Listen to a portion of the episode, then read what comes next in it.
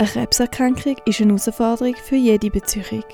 Gemeinsam muss man Lösungen finden. Nicht die, die unterstützen, sind gut unterwegs, noch die, die delegieren, sondern die, die gemeinsam miteinander sagen, du komm, es geht mir auch ganz nahe, dass ist etwas ganz Schlimmes uns da widerfährt und nicht vielleicht dir widerfährt, sondern uns widerfährt. Und dann müssen wir zusammen durch das durch. Sexualität ist für viele ein wichtiger Teil der Beziehung. Bei einer Krebserkrankung verändert sich das Bedürfnis. Zärtlichkeit und Nähe fehlt in der Regel viel mehr als in Anführungszeichen nur Sex.